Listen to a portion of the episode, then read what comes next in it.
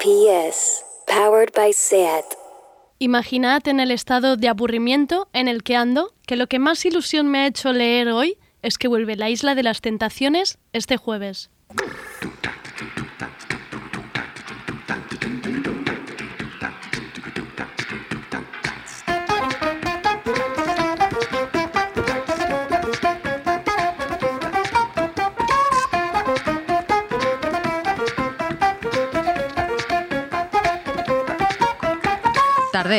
Con Andrea Gómez.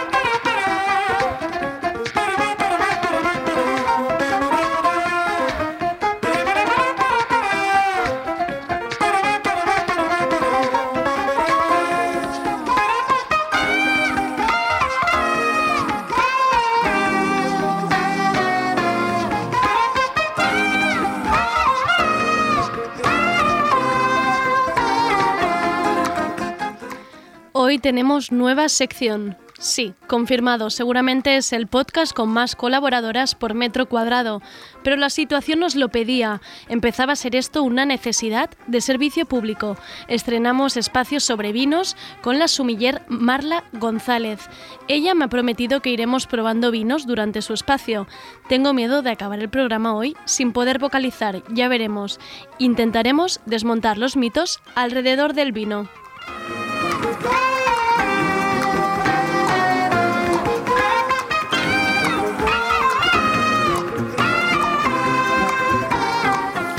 Y luego tendremos al periodista y escritor Miki Otero para charlar sobre su cuarta novela Simón, una historia de aventuras ambientada en Barcelona que tiene a la crítica enamorada. ¿Cómo se escribe una novela de más de 400 páginas? ¿Cómo se vive la viralidad entre tanta novedad literaria? Todo esto y más ahora en Tardeo. Bienvenidas.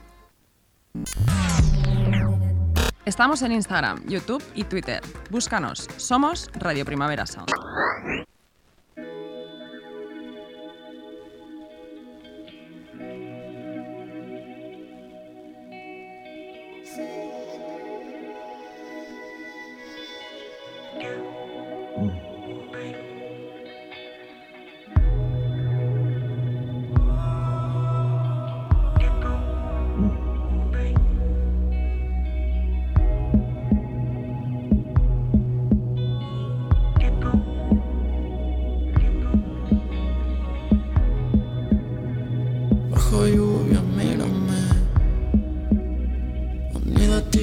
Sé por qué.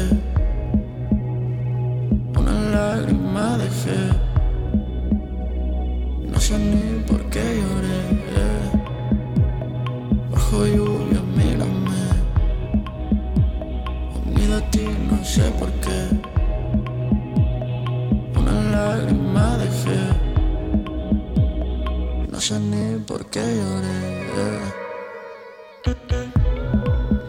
Tenemos nuevo álbum de Roju. Un día después que Sonido Muchacho confirmara el fichaje, salía el mismo publicando Roku Roku, nuevo álbum editado por su propio sello. Ha sido un buen giro.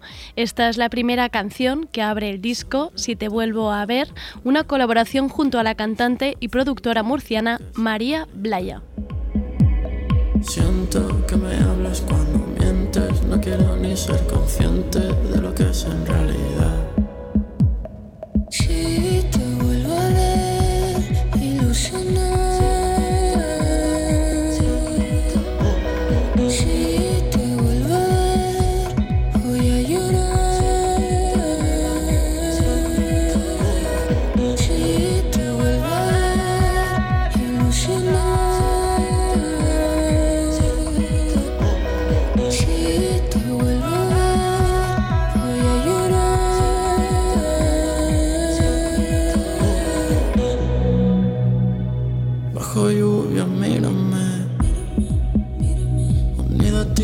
sé por qué. Una lágrima dejé.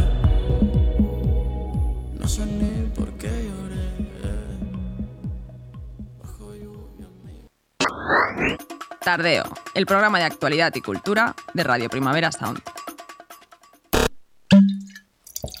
Y vino Marla, con Marla González.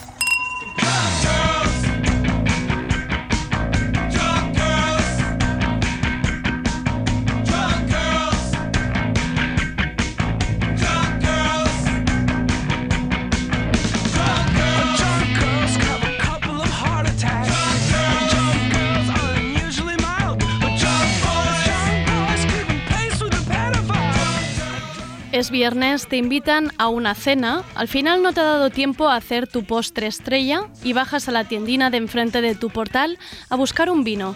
No tienes ni idea. ¿Cómo lo escoges? ¿Por el precio? ¿Por la etiqueta?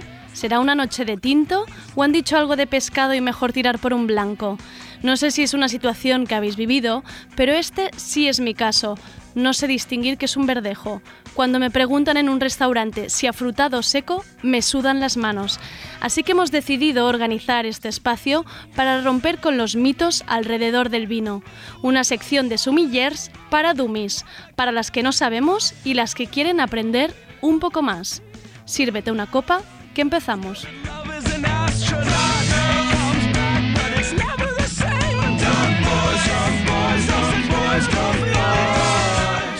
Y para ello tenemos en la mesa de tardeo a Marla González, Marla Som en Instagram. Marla ha hecho un poco de todo, como a nosotras nos gusta. Empezó en la industria musical trabajando en Pias Records, peleándose en el mundillo de promoción y prensa. Decidió meterse luego en el mundo del vino, estudiando sumillería en la Escuela Superior de Hostelería de Barcelona. Ha trabajado de sommelier en restaurantes como el Dos Cielos de los hermanos Torres. Dejó el trabajo en sala para dedicarse al asesoramiento y distribución del vino desde Clos Terroir. ¿Lo he dicho bien? Clos Terroir. Para convencernos a todas que el vino es bueno. Nosotras ya estamos en su barco. Marla, ¿qué tal? Bienvenida a Tardeo. Bienvenida, buenas tardes Andrea y muchísimas gracias por invitarme. ¿Cómo estás? Pues la verdad es que estoy muy bien y estoy muy contenta de estar aquí con vosotros. Contenta porque es la primera vez que tenemos copas de vino encima de la mesa de tardeo. Yo realmente eh, lo agradezco mucho que por fin hayamos abierto esta veda, ¿eh? Yo creo que lo, lo expandiré al resto de secciones sin venir, sin venir a cuento. Yo por mí expandidlo siempre. Siempre, ¿no? Hay que beber más vino. Claro, distribuidora de vino. Esa, esa frase me gusta mucho. Hace- decir que el vino es bueno. ¿Sería, ¿Sería esta tu función, tu trabajo? Mm, Sí, es hacer un poco, digamos, igual proselitismo de- del producto del vino, pero es que al final el vino está considerado un alimento. Esto no, no hay que olvidarlo y hay que siempre beber con moderación. A veces yo reconozco que no con tanta lo hago, pero es un elemento, o sea, es un, es un elemento bueno para la salud, aunque muchas personas... Bueno para la salud, ¿eh? Muchas personas se empeñan en decir que no, sí. Vale. Y nos pone mucho, de mucho mejor humor también beber vino. Esto seguro. Sí, siempre. Esto segurísimo. Eh, mi idea durante esta sección es que la gente que nos escucha en casa, sea a la hora que sea con su podcast, les apetezca abrirse una copa para acompañarnos. Eh, ¿Te parece si nosotras nos servimos un poco más de este so de tardo que tenemos ya abierto? ¿Te Claro parece que nos pongamos? Porque yo ya... Yo ya he empezado sirviéndome y, y- y veo que esto va a ir... a- Mi idea es que, que pueda acabar vocalizando. ¿Crees que lo conseguiremos? Yo creo que sí, hace falta más de una copa para dejar de vocalizar, ¿eh? Vale, Marla, cuéntanos un poco tu historia. Pasas de la industria musical al mundo del vino. ¿Cómo, cómo te viene esto? Paso de distribuir música a distribuir vino. Bueno, en realidad paso antes por sala, pero prefiero obviar esa parte. Sí, que de- me de gusta los más decirlo recuerdos. así. No, realmente he aprendido de todo y me lo he pasado bien en todas, en todas partes, pero me quedo con la distribución. Aparte me gusta decir que he pasado de distribuir música a distribuir vino, ¿no? Eso es bonito. Eh, al final eh, eres prescriptor musical y ahora puedo decirse así que soy prescriptora de vinos. ¿Cómo acabo en el mundo del vino? Pues sinceramente bastante, de bastante por casualidad. O sea, no. Vale. Siempre me había gustado comer y beber. mm, creo que a todos nos gusta. Sí. Pero sí que es cierto que había prestado bastante atención a la comida y a la bebida, pero mm, vengo de una familia en la que, bueno, mi padre es abstemio, o sea que. Y mi madre bebe Lucky Le Ponen. Vale, o sea Y que no, no es una cosa bebe. que digas que venga No. de, de verlo en tu casa o de aprendizaje. No. ¿Partiste de cero? Sí, sí, Vale. sí, totalmente de cero, por lo que animo a la gente que le apetezca entrar en este mundo que se puede hacer. O sea, mi misión con esta sección es que me hagas una sommelier. O sea, esto, esto se... Hostia, no sé si llegaré a no, tanto, vale. ¿eh? Pero... Pero- ya te digo que solo con saberle contestar al camarero si seco o afrutado, yo ya me doy por servida. Eso lo conseguiremos. Lo conseguiremos, Sí, sí. vale, vale. Y nada, aterricé en Barcelona en el mundo del vino por casualidad y estaba un poco ociosa, digamos, estaba sin trabajo y me dio por estudiar sumillería. Vivía en Madrid, dije a mis amigos, me voy a Barcelona. Todo el mundo, pero ¿te vas a Barcelona a qué? Pues a estudiar sumiller. ¿Pero por qué? No sé, porque me, da, me ha dado por ahí. Es verdad que es una cosa que desde bien pequeña, bueno, siempre he sido una friki con los olores y siempre he estado, olía a todo, era un- una niña un poco, un poco, un poco especial en ese aspecto, digámoslo así. Y, pero siempre había sido algo que nunca había pensado que fuera un trabajo, ¿no? Claro, claro, vivir del olor, ¿no? Sí, vivi- vivir de los olores. Eso los es bonito. sabores. Sí, es muy bonito. Vivir de las, del- de las sensaciones. Ujú. Y un día dije, va, pues si te gusta, y digo, ¿por qué no lo intentas, no? Y nada, la verdad es que... ¿Y ¿Sabes Barce- cuando algo te Barcelona por algo? ¿Por algo en concreto? ¿Tú te en aquel sabías de momento mi pareja, escuela? mi, mi pareja Vale. que no es la que tengo ahora, también vivía aquí. Y porque es verdad que la ESOP a nivel nacional es una de las mejores escuelas de sumillería que hay. No es la única, he de decir. Eh, pero bueno, eh, también Cataluña como región vinícola me parecía interesante. Vale, te lo iba a decir si quedaba bien si decíamos tenemos buenos vinos aquí. O Se- me, me estaba creo que- dando así. Creo que actualmente se hacen buenos vinos en casi todas partes, Vale. pero es verdad que Cataluña es muy variada en cuanto a tipología de vino y a tipología de paisaje, y es bastante amplia la cantidad de vinos que podemos encontrar. Entonces, bueno, pues me animé a venir, y sabes cuando algo te mola, que a veces empiezas y dices, "Buah, pues tampoco es para tanto. Pero en mi caso fue un poco lo contrario, ¿no? Que empiezas y cada vez eh, te vas enganchando más y más y más y cada vez te gusta más y te interesan más cosas. Además, el mundo del vino es tan amplio que cuando crees que sabes un poco, en realidad no sabes nada. Entonces siempre tienes ganas de catar más cosas y de probar. Y hacedme caso, como más se aprende es bebiendo. ¿Ah, sí? Sí. Vale. Leer es importante también, ¿eh? Leer y escuchar, pero beber es súper importante. Vale. O sea que Ya, toma nota. No, es que yo, nota, yo, ya- nota. yo creo que ya estaba cogiendo carrerilla. Yo, Yo, iré ya trayendo cositas para que vayáis probando. Vale, así que no os claro, es que esto lo de saber el oyente que no nos está viendo, nosotros tenemos ya de momento un vino blanco abierto que es So- Sodivern, que yo cada vez que me entre carraspera me veo obligada, porque no tengo agua, me veo, me veo obligada a dar un sorbo. Em, y tenemos más en la mesa y más copas. O sea, esto de momento es muy cercano a una cata. He de decir que esta mañana eh, Johan, nuestro compañero de la radio, me ha dicho, no, las catas normalmente hay un sitio para escupir, pero es que, mm, mm, no, ¿verdad? Esto, Aquí no se escupe, no- Nada. no queda bonito, No, no queda, queda bonito, bonito. y, y también... Radio maridada. Vale. Sí, sí. Em, Marla, hoy vienes en realidad a desmontarnos mitos. Algo así, sí. ¿Empezamos con ello? Venga, dale. Vamos a ello.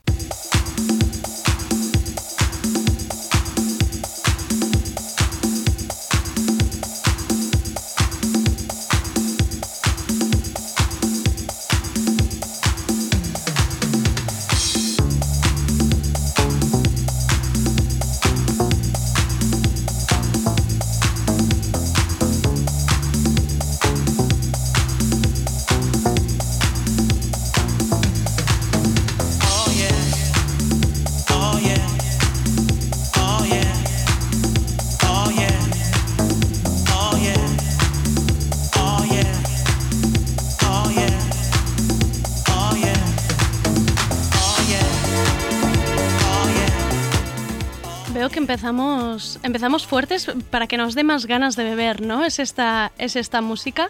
Em, Marla, antes de desmontar un mito, yo te quería decir, porque yo hay las típicas frases que digo, en plan, si yo me estoy tomando este Sodiverni y digo, es un vino que entra bien.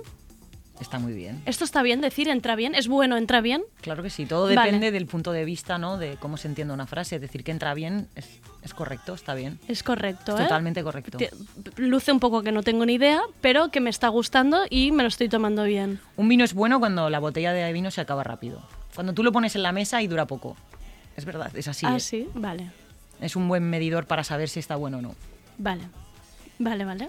Pues ya está, ya ha pasado, ya ha pasado la primera, la primera frase, frase de las que uso yo siempre recurrentes que, que veo que es válida. ¿Cuál es el primer mito que vienes un poco a desmentir o, bueno, a debatir un poquito? Una de las cosas más importantes que creo que tiene que saber cualquier potencial bebedor es que no hace falta saber para beber.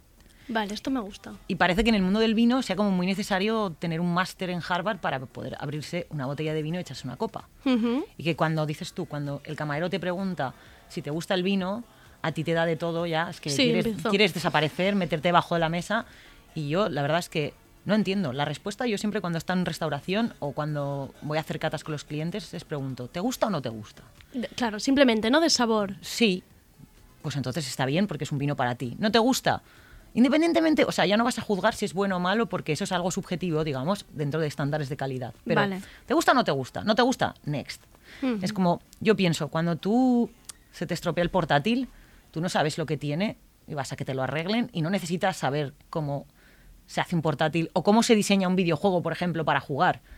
Pero esto todo el mundo lo entiende, pero en el vino no se entiende. Es como, ostras, necesito un doctorado en enología para... No, no. Puede ser que siempre alrededor del, del vino haya también esta imagen como un poco snob, ¿no? Sí. En plan de, uff, es que saber de vinos es de gente un poco... Sí, y en gran parte la culpa ha sido durante muchos años de nuestro sector. Este Vale, de esnovismo, distancia. este esnovismo de tú siempre asocias un sommelier a un señor grandote con traje y un puro y una- un cacito aquí colgando para escupir el vino, pues es que eso no es así. O sea, realmente a día de hoy, menos mal que eso ya no es así. Claro. Y hay muchas personas, yo intento siempre desmitificar esto, pero hay muchísimas personas en generaciones, digamos, del vino de ahora, tanto en restauración como en elaboración como en distribución, que lo que intentan es quitar este pol- polvo carca que hay encima, ¿sabes? Para, para desmitificar es- es- es- para desmitificar esto, digamos. Claro, tú te lo has encontrado como ahora estudiando y es pues esto, sumiller en Barcelona, viendo que dentro de la propia escuela pues había un poco de ganas de decir, bueno chicos, hay que ventilar un poco, que entre aire fresco Mis y que se acercan. ¿no? Claro, que se acerquen pues otras generaciones, otro tipo de gente. Y es verdad que, a ver, yo también soy bastante particular. No todo el mundo eh, tiene la, pinta de friki que tengo yo, pero, pero es cierto que es, el mundo del vino es un sector bastante, bastante variopinto actualmente. Y luego hay una cosa muy importante a la hora de beber vino. Permítame que, que te corrija lo que has dicho antes, no, no corregir, No, es sino que me vas a tener que corregir. no vayamos al súper a comprar vino. Hay que ir a las tiendas de vino Bodegas. bodegas de vino, tiendas de vino que actualmente en cada barrio podemos tener una Hmm. y seguramente tendrá una sección algo más interesante que la que tenga el supermercado. No todas tienen una selección de vinos igual de interesante, pero quiero invitar a la gente a que se atreva a pasar el umbral de una, de una tiendecita de vinos, que no pasa nada.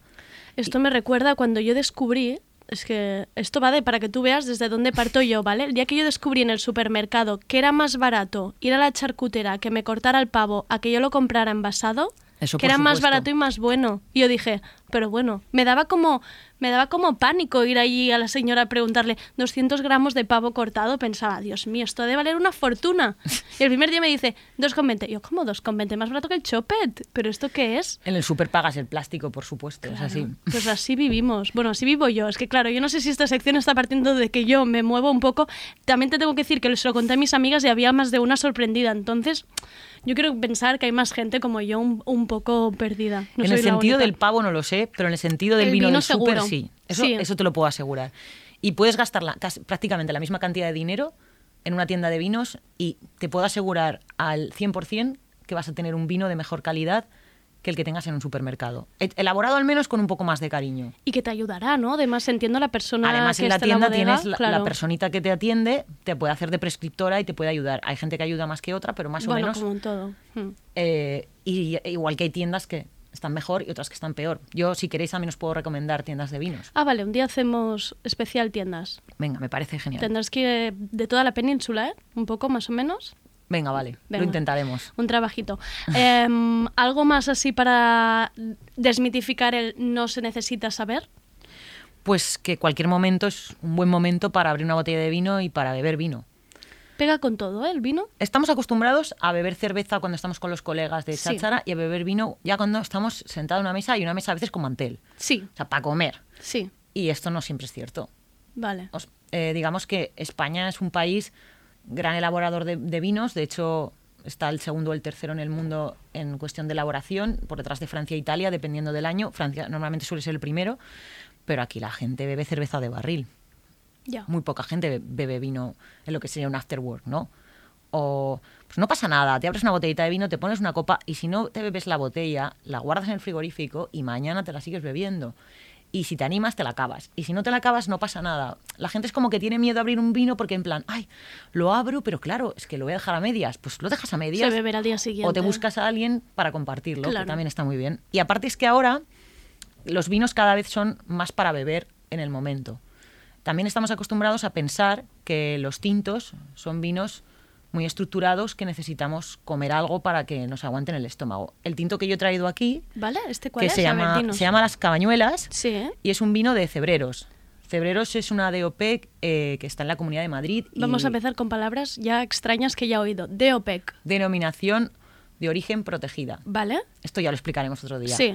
Y esto es una garnachita muy fresca y súper fácil de beber que no necesitas comer nada para bebértela. Que esto te lo podrías tomar de picoteo en un, en un bar en vez de, de, de- de una caña. Sí. Te pides este vino y no hace falta como esta cosa de... em, hemos encontrado aquí la excusa muy rápida para servirnos Claro, otro sí. vino, ¿eh? Vale. No hace falta comerte un chuletón.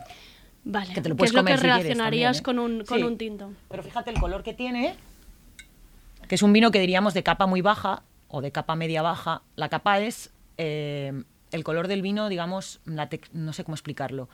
Me estoy haciendo la enterada. Es, que, Sí, es claro, más o no menos el oyente, pero estoy haciendo ver que estoy oliendo, estoy, estoy haciendo cosas. no, no y estás ahora haciendo ver que lo estás oliendo. lo estoy estás haciendo de oliendo. verdad, Claro. sí. Y huele muy fuerte.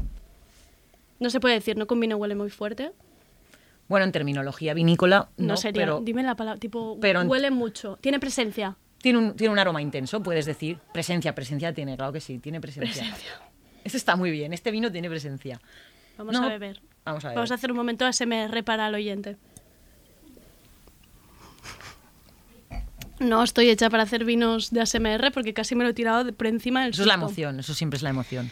Está muy bueno. Hemos dicho que esto lo podía decir yo directamente. Entra bien. Está- entra, exacto la palabra.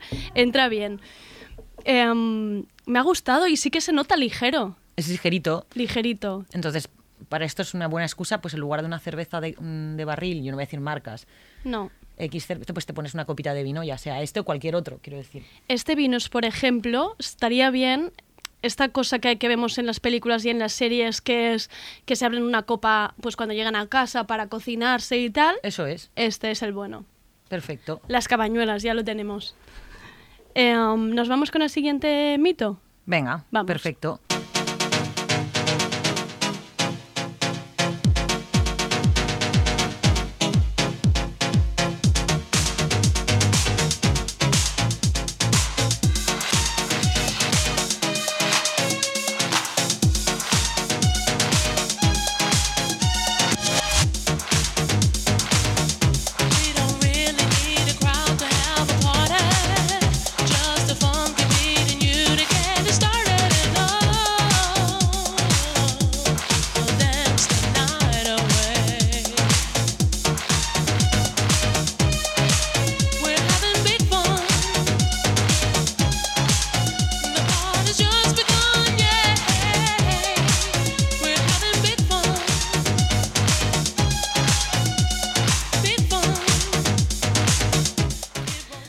Música ha venido a traición porque es música de beber, ¿eh? Claro Toda la sí. música. Vale. House siempre es bueno para beber y para bailar. House es bueno para lo que queramos. Lo que he hecho yo ahora, que ha sido em, tomarme un poco de cabañuelas y luego un poco de sodivern sin, sin, sin pasar ni casi ni salivar, esto está mal, ¿no? ¿Por qué? No, ¿esto lo puedo hacer? ¿Por qué no? Ah, no sé. Puedes hacer He lo que pensado, quieras. ostras, esto es como tomarse... A ver, yo no los mezclaría uno con el otro en la misma copa, pero aparte de ahí puedes intercalarlos como quieras. Ah, vale, esto se puede... eh, Vale, no, lo Claro que tenía, sí. no lo tenía presente. De hecho, los maridajes, que es un poco lo que venía a hablar ahora, siempre se piensa que el vino blanco va con pescado y el vino tinto va con la carne. Es Y- verdad. Y, siempre pensamos que primero hay que beber blancos y luego hay que beber tintos, porque si lo hacemos al revés parece que nos va a explotar la cabeza y va a pasar algo muy malo. Y esto no es verdad. No, No es siempre es verdad. verdad. No. Vale, o sea, lo del... Lo de mm, va- hoy, sushi, hoy noche de sushi, blanco, no. Bueno, sí o no. Vale, vale. Lo importante de un vino, digamos, es que tenga una muy buena acidez para limpiarnos las grasas. Entonces, obviamente, con un sushi, un blanco fresco nos va a ir muy bien. Una de mis variedades blancas favoritas es la Riesling. Siempre hablo de Riesling alemana, o si acaso como mucho alsaciana, pero sobre todo alemana, que son vinos con una gran acidez, eh, tienen, tienen la capacidad de, de se- de acompañar la comida, digamos, sin molestarla. Porque, tiene estructura, vale. nos limpia bien la boca, pero no tiene taninos, que son es esto, esta sensación que nos hace el tinto en la boca, que nos seca la boca, que nos deja la Sí, boca como un gatete. sí. Esto es lo que hacen los tintos y en este caso un blanco o este tipo de blancos no lo tienen. Entonces los blancos son muy amigos porque son muy versátiles. Vale. Entonces tú piensas que con un, un blanco con muy buena acidez o con buena acidez y burbuja, véase un cava, un buen cava o un buen champán, puedes maridar muchísimas cosas. Desde unas costillas de cerdo hasta unas lentejas con chorizo, hasta incluso un asado podrías. ¿Por qué? Porque al final lo, eh, te, está, te está limpiando el paladar. Otra cosa es que de manera clásica se entiende el maridaje como algo muchas veces de, de, mm, afinidad. Vale. Entonces tú que tienes, pega más, ¿no? Imagínate, tú tienes un asado, ¿no? O un asado de cordero o tienes un cochinillo al horno y dices, pues un, un maridaje con un tinto sería un maridaje por afinidad. Tienes un vino más estructurado, eh, tienes los taninos que también sirve para limpiar la grasa, tienes la parte de la madera también. Ojo, puede haber blancos con madera también, pero bueno, normalmente está mucho más marcada de los tintos. Vale. Tienes la parte esta que muchos tintos te dan, incluso cárnica, que te dan muchos tintos, sobre todo los tintos viejos. Entonces tendrías el maridaje por afinidad. Pero claro, ¿qué es lo que buscas? Cuando tú bebes un tinto potente con una- un plato potente, el paladar se suele cansar. Otra cosa es que estemos muy acostumbrados a hacerlo, pero es verdad que cansa. Entonces, ¿qué buscas? ¿Algo muy afín o quieres cambiar de pantalla?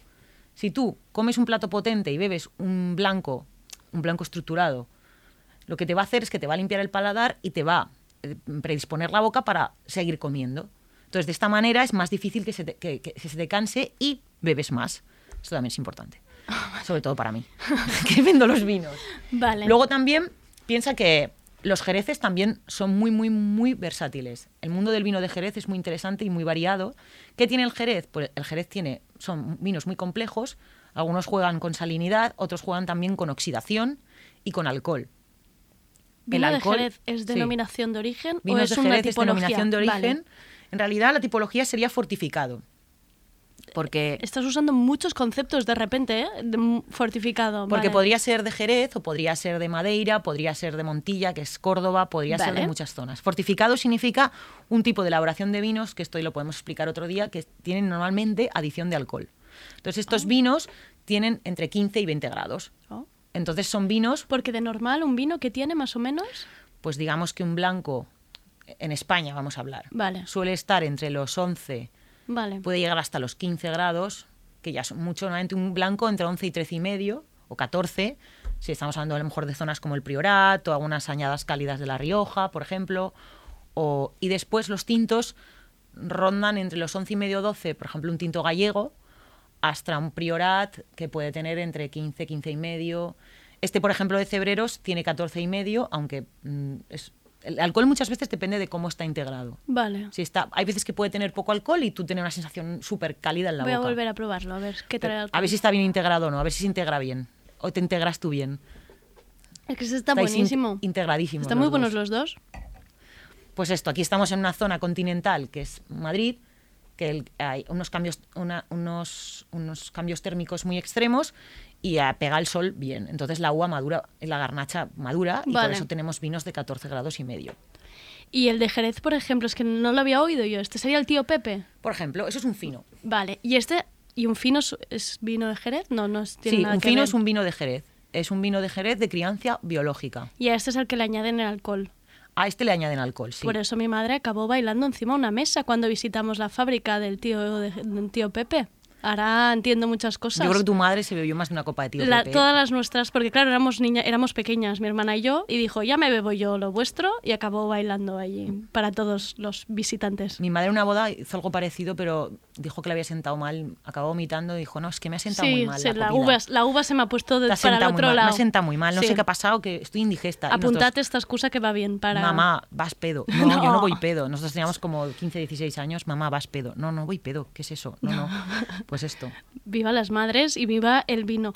Em, vale, entonces, cualquier momento tú dices que em, cualquier momento es bueno para el vino y, y el vino lo podemos, eh, nos hemos de dejar de estas tonterías Sí. de uy, es que aquí Hay le que pega". desencorsetar el vino. Vale, o sea, tú no preguntas ni cuando vas a una cena, no hace falta preguntar qué se cocina, tú traes lo que te apetezca. ¿Que ¿Te apetece Sí. blanco? Blanco. Sí. Tinto, tinto. Sí, A ver, si otra cosa es que te digan, mira, vamos a hacer, eh, yo qué sé, un plato de pasta y ese día a ti te apetezca beber pasta con tinto, pues traes tinto. Claro. Es verdad que hay alimentos que van mejor Que te lo pide, ¿no? De alguna a- manera. que van mejor organolépticamente hablando, o sea, aromáticamente Ah. hablando, eh, con blancos o con tintos. Pero yo soy bastante poco partidaria de hacer caso a las normas, sino más bien a lo que a ti te apetece, a lo que te pide el cuerpo. ¿Qué te pide el cuerpo? ¿Un blanco? Pues te bebes un blanco. Y soy muy fan de maridar con blancos y con tintos ligeros con buena acidez, como podría ser este. Aquí tienes alcohol, que te sirve para limpiar, aunque no lo notes mucho, y tienes una acidez importante. ¿Y la acidez lo vemos en la etiqueta en algún o esto ya es una pregunta que tienes que hacer a la persona de la bodega? Esto tienes que hacer a la persona de bodega Vale. o conocer el producto o conocer la variedad. Pero yo, por ejemplo, me es importante ahora saber que me tengo que fijar en la acidez. Yo no me fijaba en nada, me fijaba en la etiqueta. Si la era etiqueta. bonita o no. No, no, no me sabe, no sabía en qué fijarme, pero la acidez es un buen punto de partida, quizá para. Y es un buen conservante. Ah, vale. para todo, pero para los vinos también. La vida de los vinos depende de la acidez y de la acidez y los taninos, obviamente, y del alcohol también. ¿Cuántos días puede estar abierto un vino en la nevera? Uy, yo he hecho muchas burradas, aunque no debería decirlo aquí. Como sumiller te debería decir, primero depende del vino. Por ejemplo, un, un fino puede aguantar tres semanas en la nevera, en perfectas condiciones. Un buen fino. Por Vale. ejemplo, un fino de tradición, que es una de las Sí, bodegas con las que sí. yo trabajo. Eh, un vino normal, un tinto normal, normal, si es, digamos, este, por ejemplo, puede aguantarte dos, tres días. Pero si le pones un tapón de estos Bacubín, de los que sacan el aire, Sí. de estos chachis, que es muy divertido cuando les... Cuando Esto sería una buena compra, una buena inversión, Sí. ¿eh? Esto, vale. Bacubín, Pultex, son marcas que en internet, en Amazon lo tienes seguro. No, no compramos en Amazon, en Tardeo. No se compra en Amazon. No, em, am, negoci, negoci proper, local. O sea, la Venga. misma bodega seguro que Sí, tienen. sí, sí, Pues sí. Las ahí. tiendas de vino siempre Sí. tienen. Siempre tienen este tipo de tapones, o casi siempre. Y luego, aparte de esto, meterlo en el frigorífico. Vale, y no sea marearlo tinto o demasiado. sea blanco, todo Sí. al, al, al Luego lo frío. sacas un poco antes. Vale, Un, ti- un tinto como este, que es suavecito, no, no hay que tener miedo de verlo frío. ya. Tampoco muy frío, ¿eh? Por eso. Pero... A mí me gusta el vino frío. Sí, ¿no? A mí, a mí me gusta el vino, eh, no sé cómo decirlo, la temperatura que toca, que queda un poco como redicho esto, ¿no? Pero los tintos muy potentes hay que evitar tomarlos muy fríos. Ya, porque pierde, ¿no? ¿El sabor o qué? Todos los vinos, si los enfrías mucho, pierden. Esto es como si tú te comes un buen jamón recién sacado de la nevera o un claro. buen queso te sabe a plástico. Pues con un vino pasa igual. Pero aparte, con los vinos mu- muy potentes, los taninos se marcan mucho más. Entonces, si tú tienes un vino muy tánico, o sea, un toro, un priorat muy cañero, tienes que evitar tomarlo demasiado frío. Entonces, mi consejo sería, pues en verano tomarlo a lo mejor entre 10-12 grados, que cuando lo sacas a la mesa ya te sube casi a 14, y en invierno, pues entre 12-14, que te puede llegar a subir hasta 16. Vale. Este vino, por ejemplo, que es muy fresquito y muy suavecito, mm, yo antes de traerlo aquí lo tenía en la nevera y ahora lo estamos tomando a una temperatura, pues debe estar, a- ahora debe estar ya 10-12 grados, pero está como fresquito, digamos. Vale, apostamos por el fresquito. La típica amiga que en la cena dice, no, no me pongas blanco, que yo llevo toda la noche con el tinto. Eso Esta cosa de no me... Esto ya está. Eso es una chorrada. O sea, esta, esta sección va a ir de mm, pro chorradas con el vino, Sí. ¿no? O sea, tú, tú y luego hay gente todo. también que te dice, ay, los blancos me dan mucha acidez.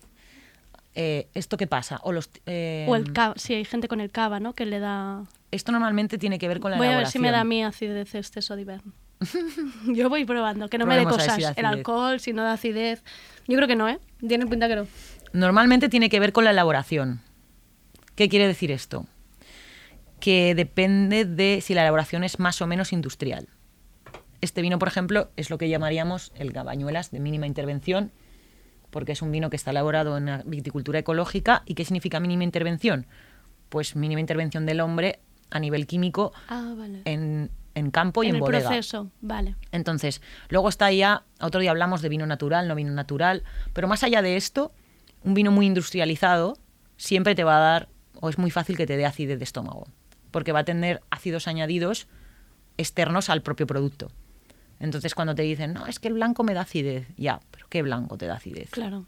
El del Y el cava lo mismo pasa con los espumosos, mm, demasiado jóvenes, también pueden darte dolor, eh, acidez de estómago. Vale. Sin embargo, los maduros, no.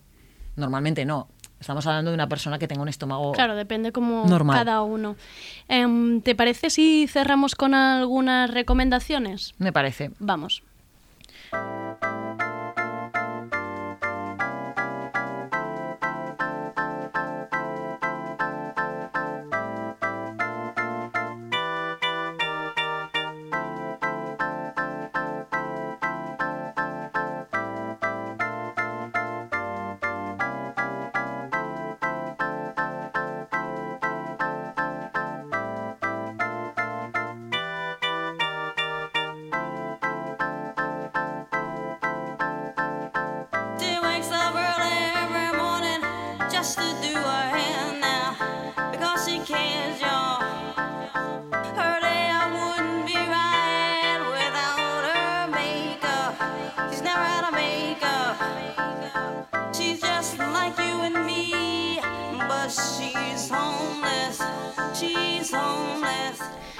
Vale, ahora con esta parte final de, de la sección de Marla, lo que queremos es hacerle la vida fácil al, a oyente de Tardeo y que coja apuntes con unas recomendaciones de vinos, ¿no? Nos vas a contar tú ahora unos distintas modalidades de vinos, yo creo que para fardar un poco en la próxima cena o en la próxima comida y que digas, mira, tengo este vino, que chapó.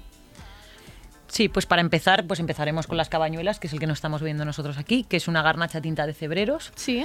Luego podemos seguir la selección. Si La quieres selección. Un de la Terra. Vale. eh, este es de, del Monsant. sí. Y es una garnacha del Monsant muy fácil de beber, también viticultura ecológica y mínima intervención.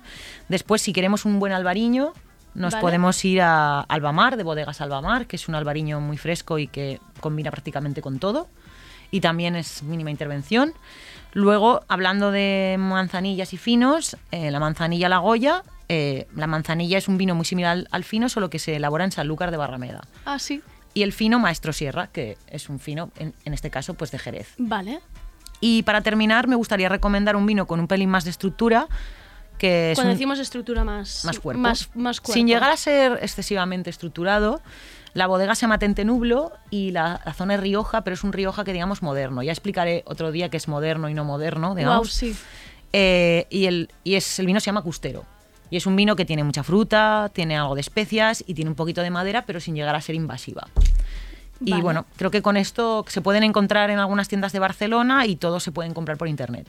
Ah, vale, mira, no había ni pensado comprar vino por internet. em, estoy muy atrás en, estos temas, pero yo con el día de hoy ya, ya me llevo unos conceptos a casa. em, no, comprar super- no comprar vino en el supermercado, preguntar por la acidez, beber vino todas horas, que es bueno, lo has dicho tú. Yo ahora a partir de ahora diré, me lo ha dicho Marla, Madre mía. es bueno, ya, ya hablaremos luego si tengo mal. Luego iremos a Alcohólicos Anónimos Sí. y dirás también que he dicho yo. Que, Eh, que nos sentaremos al lado, nos sentaremos al lado.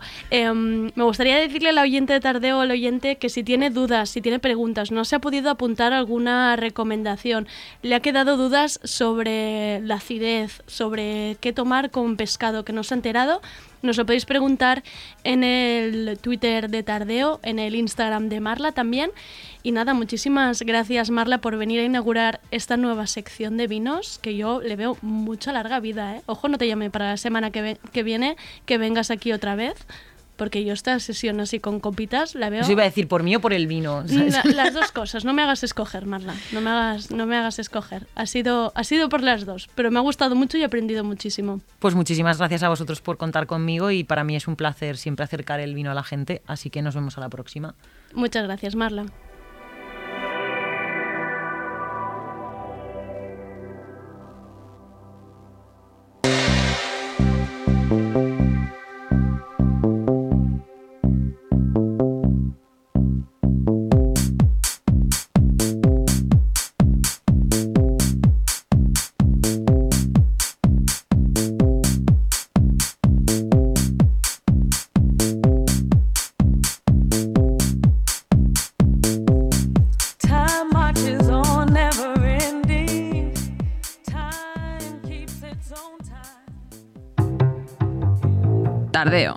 Porque no se puede saber de todo.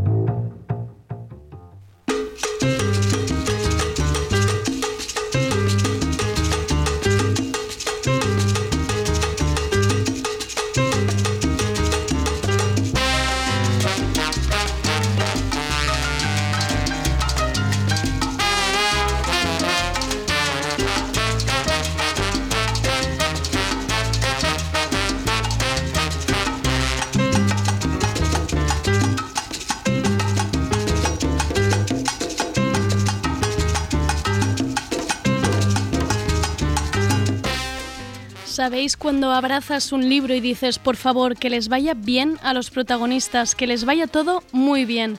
Eso es lo que ocurre con Simón, la nueva novela de Miki Otero, publicada con Blackie Books. Son 447 páginas de aventuras que vivimos junto a su protagonista, Simón. Lo conocemos con 8 años, haciendo los deberes en el bar de sus padres, y nos despedimos de él a los 34 años. En otra Barcelona, otro Simón, más maduro, más vivido, menos aventurero, pero con una colección de experiencias y de personas que de alguna manera pasan a formar parte de nuestra vida y de nuestra memoria. Una novela de aventuras como las de antes, sin espadachines ni viajes al centro de la Tierra, más de la familia, la inocencia, los amores, las diferencias de clase y el haber crecido en una Barcelona al fin y al cabo de novela. ¿A dónde? Calle Luna, calle Sol. Mire, señora, Conoce este.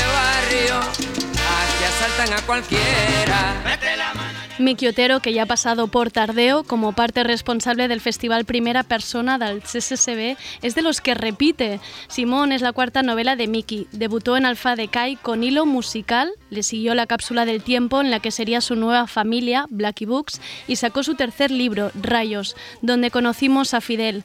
A Miki podéis leerlo también en el periódico y Rock Deluxe y escucharlo en Raku y Onda Cero. Es además profesor universitario de periodismo y literatura. Y suponemos que ahora mismo Miki anda cabalgando esta ola de buen recibimiento y entusiasmo contagioso que predomina en las redes alrededor de Simón. Miki, ¿cómo estás? Menuda recepción está teniendo Simón.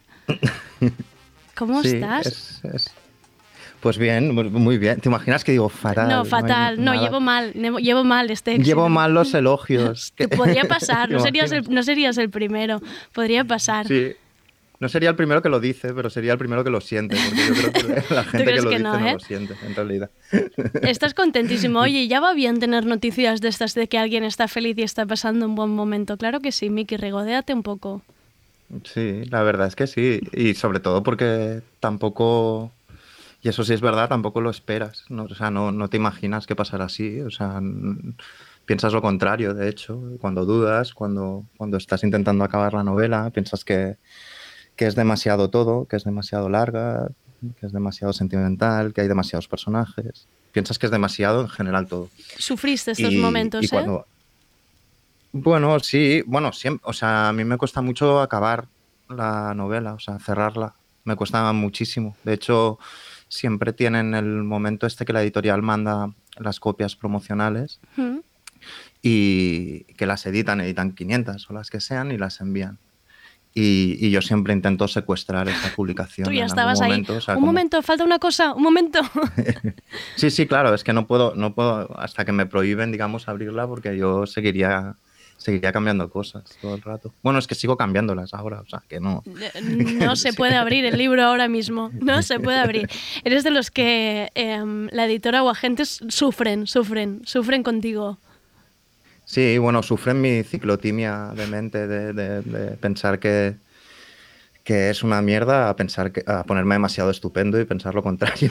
o sea, que, que pasas de una cosa a la otra y, y aunque parezca que no ahora, cuando van las cosas bien es fácil como, como solo ver, mira, mira qué seguro de sí mismo está en las entrevistas y tal. Y no, soy una persona muy insegura y, y, y cuando escribo me cuesta tomar decisiones, entre ellas dejar de escribir, o sea, cerrar la novela por fin. Claro, además es que, quieras que no he ido viendo pasar aquí escritoras y escritores, todos de alguna manera sufrís bastante este proceso y además entiendo que tampoco no ha de ser un, un día que tú digas de un día para otro que digas, vale, veo que ya hay muchas críticas positivas o que ya está siendo bien recibido y hasta me relajo, ¿no? Al final tampoco nunca acabas de estar del todo relajado. No, porque al final eres, eres tú el que la juzga. O sea, es decir, cuando, cuando recibes una lectura buena de, de alguien, y eso pasa también al principio, ¿no? Con las- los primeros correos que te envía gente que la ha leído, sí que tienes pequeños momentos de, de, de euforia que a mí me cogieron en, en verano, ¿no? Que cualquier, cualquier correo era una buena excusa para, para jincarme un chupito. Mira, parece que ha parpadeado esta persona. Eh, y, y te da como esta seguridad un momento, pero al final es que estás solo. Estás solo. O sea, quiero decir que luego sigues pensando en la novela y, y sigues dudando de cosas. A ver, yo confío en esta novela y confiaba en esta novela, pero, pero de lo que dudas no es de la novela en sí, sino, sino que piensas, en- que, insisto, que sigues como pensando en los personajes, piensas en ellos. Eso suena increíblemente cursi, incluso pedante, pero es así, es que no te olvidas de es que has pasado mucho tiempo con ellos y no, no, no te olvidas de ellos y piensas en, en qué podrían haber hecho en esta situación, etcétera. Claro, es que si ya le pasa al lector que simplemente se ha pasado, bueno, simplemente no, ya son muchas páginas, son más de 400 páginas, pues acompañando la vida de estos personajes, eh, en tu caso, em, desprenderte de ellos y claro, dejarlos ahora como manos de otro debe ser muchísimo más duro. Sí, duro no, pero es, pero es raro. O sea, sí que es, sí que es verdad que, no, que les tienes que les tienes cariño. O sea, quiero decir, además, en- eh, al menos yo en mis novelas, es que incluso al hijo de puta le tengo cariño de alguna manera porque he intentado entenderlo. Y, y- y entonces es, es eso, no sé, es como, y, y además es acumulativo, ¿no? O sea, que quiero decir que, que, que sigues pensando también en Tristán y en Fidel, en los de las anteriores novelas. O sea, es como si se estuviera llenando la gente. O sea, es decir, en mi cabeza, digamos, ya las restricciones pandémicas no permitirían que me reuniera con los personajes. Y yo quiero seguirles dejando entrar y, y ya no se podría. Ya no podría tomarme una birra en una terraza con los personajes. Eso es verdad. los quiera mucho. En tus novelas hay muchísima gente y muy apelotonada siempre. No es nada, no es nada COVID friendly. no, exacto. Miki, voy a hacer una cosa de esas horribles que odiáis em, los escritores, pero aunque demos por supuesto que Simón lo conoce mucha gente y ha llegado a muchas casas, voy a necesitar que me cuentes em, un poco desde tu punto de vista em, la sinopsis del libro. ¿Qué es Simón? ¿De qué va esta frase tan horrible? Eh, sí, es bueno, es, es totalmente comprensible, pero, pero a mí me, me cuesta mucho formularla en una, formularlo en una frase, la verdad. La vendo muy mal. O sea, tienes o sea, un minuto para explicar la, la novela, ¿no? Pero esto que me lo dijeron, en- que me lo dijeran en una tabla de estas de barco pirata, y si no lo haces en un minuto, te tiramos a los tiburones. Yo no hablaría, me dejaría tirar a los tiburones. Pero, pero luego encuentras a gente que lo, que lo, que lo resume muy bien. Yo no sé, lo, eh, lo que sí sé es que es una novela, digamos, con, con un personaje que es, que es el que le da título, que es Simón, que, que digamos que cuando es un niño está expuesto demasiado a, a determinada, o sea, a leer demasiadas novelas y a tomarse demasiado en serio lo que pasa en ellas. eh, y que abre los ojos, digamos, al mundo cuando tiene ocho años, como tú decías, en el, en el verano del año 92, y, y que tiene un, a su lado un primo que es, tiene 10 años más, que se llama Rico, que es una especie de, de ser casi mitológico para él. Ujú. Él confía en él con una fe eh, ciega, ¿no? Y este primo le descubre la risa, le descubre la calle, le descubre el mundo, le descubre todo y lo hace en parte a través de unos libros que le va regalando y que le subraya. Y estas cosas que le subraya son como pistas para, para él, para que él pueda vivir en el futuro. Y lo que sucede en la novela muy pronto es que es el- este primo rico desaparece, desaparece de su vida y, y él tiene que empezar a vivir a través de, de todas esas pistas que le ha dejado su primo, ¿no? Y lo hará y descubrirá que como él crece en un bar familiar, en el bar de su familia, un bar muy humilde, eh, y sabe cocinar desde muy pequeño, pues descubrirá que a lo mejor hacerse cocinero le permitirá de algún modo vivir todas esas aventuras, ¿no? Que a lo mejor el cuchillo de cocina será el equivalente a una espada y que, y que podrá ir subiendo, digamos, en, en la sociedad hasta conocer a un rey si hace falta y por el camino pues descubrirá muchas cosas y a mucha gente. Al final, creo que era Moeringer, un escritor que me gusta mucho, que dice, es que al final todos los libros van de lo mismo, ¿no? Van de una persona enfrentándose al mundo, ¿no? Y, y esto es lo que es Simón, aunque quede fatal y aunque lo haya vendido muy mal. No, no lo, va, no lo va a leer nadie. no, este nadie, ya está. Se- sinopsis. se- es más, la gente el que tiene lo tirará por la ventana. Va. Arde bien, yo creo, Simón. Tiene como las instrucciones en la portada de cómo, de cómo hacer la llama. Eso es verdad. sí que me gusta. Mm, Simón tiene muchas frases subrayables y muchas intervenciones. Bueno, es decir, muchos personajes tienen, tienen frases subrayables en el libro, pero ya más de mayor, más sabio podemos decir, Simón dice que las personas no somos una sola cosa, ni siquiera aquello en lo que trabajamos y apuntan, no hay taxistas, sino personas que llevan un taxi. Em, me iba muy fácil para preguntarte, em, Miki, no eres escritor, sino una persona que escribe. ¿Qué más es Miki Otero?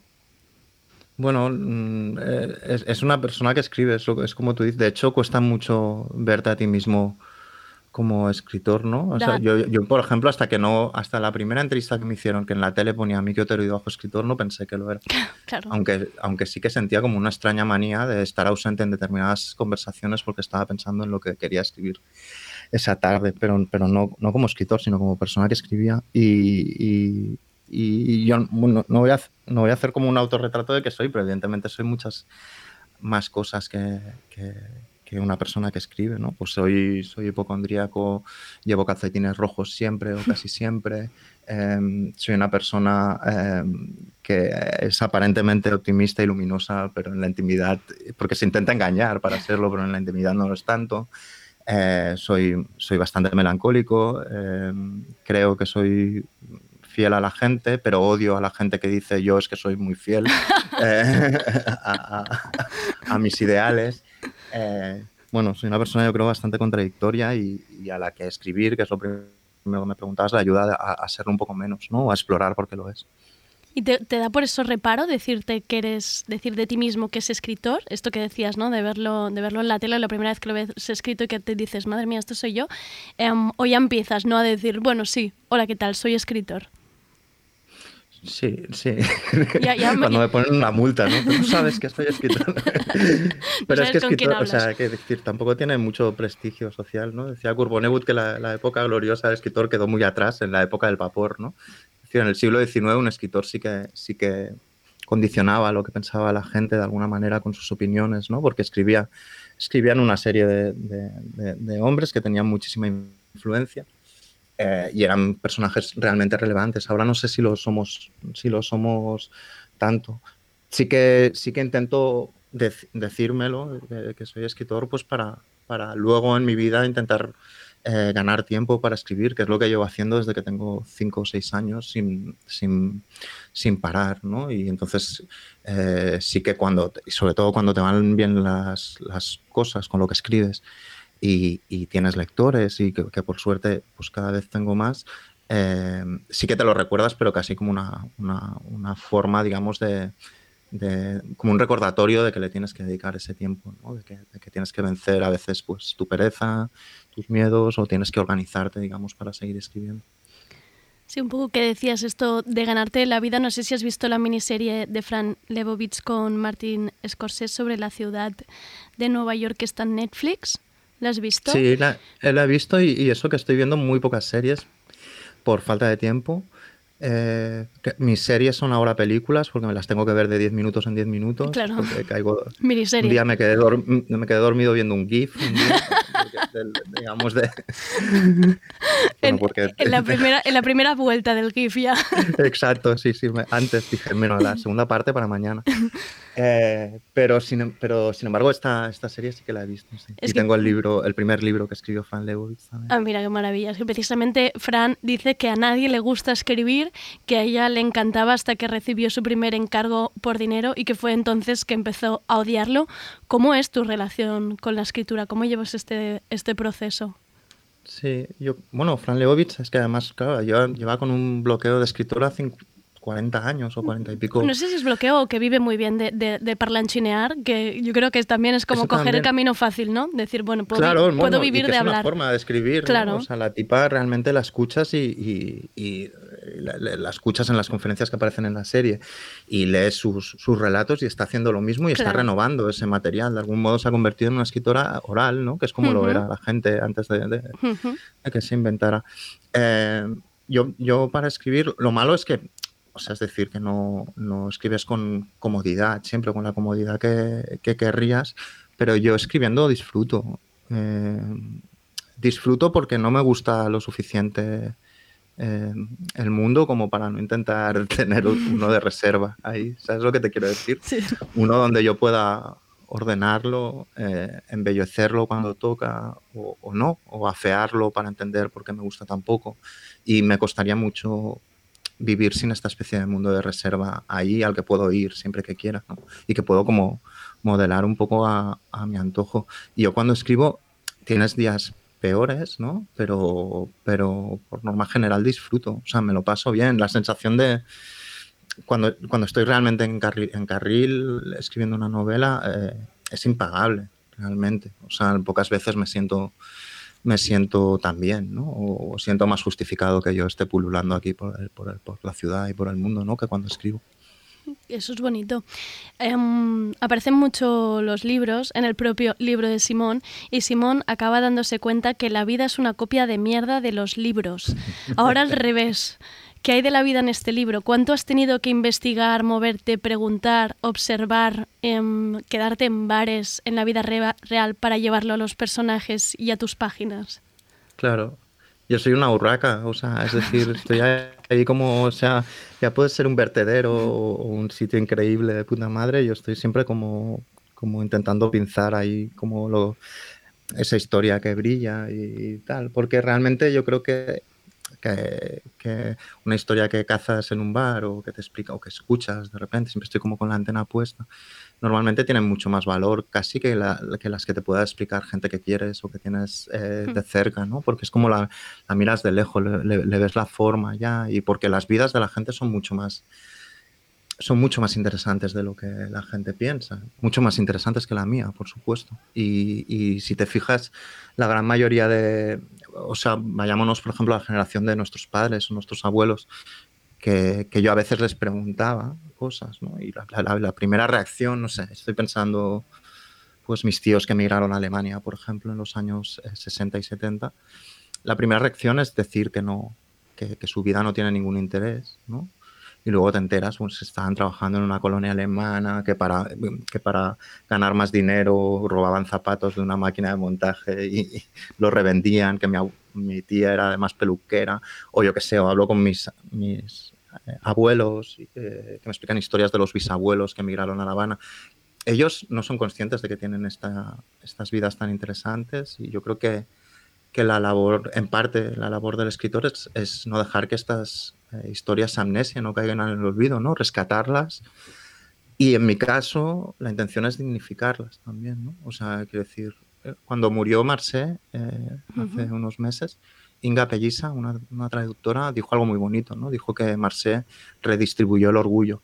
Qué bonito. Y, y yo creo que es una, es una buena razón para escribir también y es algo que yo hago cuando, cuando escucho todas estas historias y cuando las llevo. Y ha habido mucho trabajo, digamos, del que tú dices, ¿no? Desde la, los restaurantes de estrellas Michelin, pues conocí a un chaval que hizo becas en ese tipo de sitios. Tuviste que ir a eh, restaurantes de estrella Michelin, pobre Miki, ¿eh?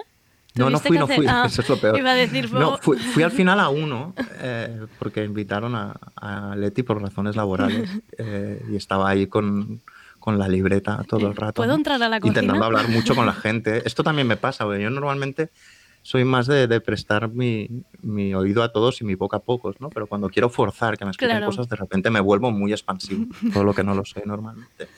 Y en esa cena estuve como muy parlanchín y muy encantador para, para recabar mucho material.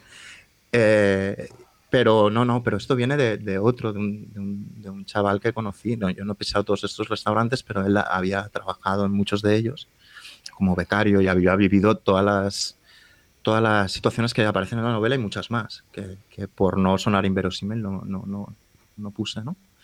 Y, y- y con él sí que hablé mucho y me las explicó y, y bueno, es- y, y de hecho el primer latido de la novela, el momento en el que yo me doy cuenta de lo que quiero escribir, es hablando con este chaval en unas fiestas de estas de, de pueblo mientras sonaba Dame, Dame más gasolina Hombre, y el tipo me dice, yo estoy, yo he estado en el restaurante de, se puede decir, de David Muñoz, y que luego en, el- en la novela no lo digo. Y bueno, yo ahí ya apártense todos, fui a la barra. pero ¿tienes, tienes, 80 rondas. ¿tienes algún papel, por favor, para apuntar cosas? Exacto. Sí, sí, bueno, te- por suerte ahora tienes las notas de voz y todo esto. Que Iba a decir si eres de los que ibas con libretita, que queda un poco Yo- disimulado. Voy, voy con libreta y de hecho aprovecho la- la- la- el poder diurético de la cerveza que te hace ir más al baño como excusa muy a menudo cuando, cuando la historia la recabo por la noche para, para no, tengo que ir otra vez, ostras, la cerveza. Notas del Eh, móvil. y entonces en el baño tomaba notas. Todo esto, claro, cuando se podía entrar más en bares y tal. Pero sí, sí que intento, o el culto gitano al que fui, por ejemplo, también una vez, sí que intento que algunas de esas historias eh, vivirlas, aunque sea una vez como turista. digamos. Qué bueno. Y imagino que debe haber sido un proceso largo, que esto estamos hablando de hace mucho tiempo, lo que el tiempo que lleva cerrándose este puzzle desde que tú empiezas como, como a cerrar historias y empiezas a escribir. Sí, bueno, empecé, empecé, tardé un poco en empezar porque siempre piensas como que esta es la definitiva, ¿no? Y. Rayos era una novela como muy, muy importante para mí, vamos, o sea, para mi vida, porque cerraba una carpeta de, pues de una época, es- era un pelín más autobiográfica que esta, Ujú. que no lo es casi en absoluto. y, y tardé un poco en empezar a, a escribir. Entonces cuando empecé sí que es- escribí una primera versión relativamente rápido, em, pero lo que hice durante muchos años, que es lo que me preguntas, es, es retocarla una y otra vez hasta el final. ¿eh? O sea, es decir, la novela ya estaba cerrada y en el primer confinamiento yo la volví a abrir una, una vez más y para, para, para retocar el tono en muchos casos. O sea, fueron, fueron unos meses bastante complicados para todos, yo creo. Bueno, lo pueden volver a ser en media hora, pero, Sí. pero, pero en ese momento lo, lo vivías también como primera vez, ¿no? Y todo el mundo está pues, especialmente sensible, frágil un poco, ¿no? Y, y Sí, como, y replanteándose como una serie de obsesivos cosas. también, ¿no? Quizá obsesivos y tú quizá te encerraste como más en revisionar. Pues Sí, también tenías, sí, sí, sí, yo, lo aproveché para, uno, descubrir mi talento haciendo movidas con cajas de cartón para mi hijo, un poco, o sea, pu- puedes dar una, ca- una huevera, una caja de huevos y, y te hago la Sagrada Familia, y por otro lado en, retocar el tono. Es verdad que, bueno, ahí a mí me pasaron bastantes cosas a nivel personal y- y eso se ha notado en la novela, porque era, era como una cosa, no de última vez, no quiero ser trágico, ¿no? pero sí de decir, pero ¿por qué no? no? Y Claro. le subí el volumen emocional a tope a, a muchos pasajes de la novela durante esos meses, por ejemplo. O sea que al final el tiempo le, le hizo bien. Ha ayudado, ha ayudado. ¿Y por qué no te dejan? Porque estarías ahora mismo mm, en las librerías retocando con el, con el boli los libros que veas. Claro, sí, sí.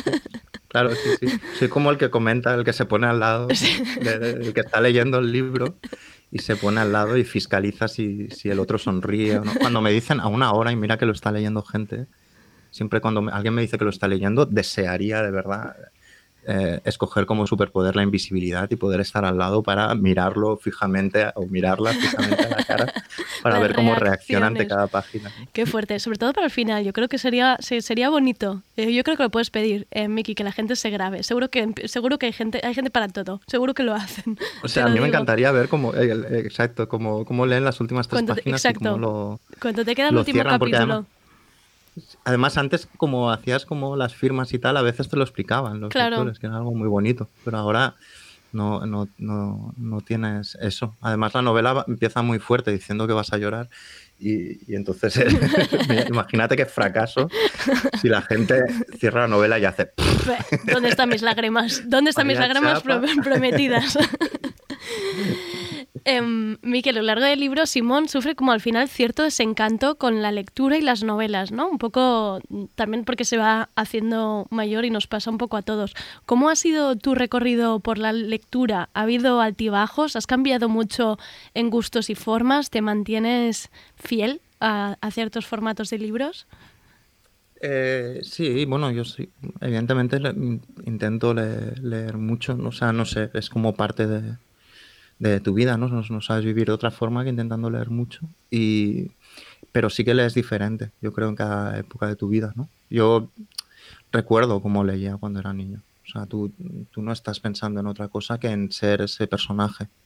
Es por eso al principio hay un momento que Rico le cuenta un cuento a, a Simón y Simón le pregunta cómo se llama el personaje y, y él por hacerle la broma le dice se llama Simón entonces es como ya me cae mucho mejor ya quiero saber lo que le pasa. Porque leemos de esa manera. Hay un ensayo muy bonito sobre lectura de infancia de Graham Greene que lo explica muy bien. Que queremos ser esa persona no queremos saber otras cosas. Queremos mm, estamos viviendo realmente todo eso no y eso lo vas perdiendo como pierdes muchas otras cosas de, de- de la infancia y empiezas a leer de otra manera. Y cuando te dedicas a escribir, te diría que todavía más, porque estás todo el rato, eh, involuntariamente, estás todo el rato pensando cómo lo ha hecho esto, cómo, cómo, lo ha, cómo, cómo ha conseguido que yo sienta esto. O sea, cómo ha, ha deslizado una pista aquí y luego la ha retomado y me ha hecho esperar para que vuelva a aparecer este personaje, cómo lo ha hecho. Y entonces eh, te, te fijas en ese tipo de cosas y hay, que también es muy interesante, pero hay una magia ahí de primera lectura que, que, que- que ya no tienes, ¿no? Que lees de otra manera, que has perdido. Me da la sensación que Simón, bueno, no me da la sensación, no, que es- se ve claramente que es un libro de alguien que ha leído muchísimo, una barbaridad. Y a mí que me encanta siempre leerme los agradecimientos, me gustaba mucho el a mis padres que me metieron en círculo de lectores. La pregunta es, ¿se puede escribir sin bagaje cultural? ¿Se puede, ¿Se puede escribir sin haber leído mucho antes? Yo creo que es, es complicado eh, escribir, escribir bien, porque al final es un oficio. ¿eh? Claro que te puede llegar un genio y de repente que con una madera te haga una escultura increíble, ¿no? Y que no tenga ni puta idea de historia del arte. Eso es muy, eso es muy posible, ¿no? Pero bueno, tiene que ser un genio.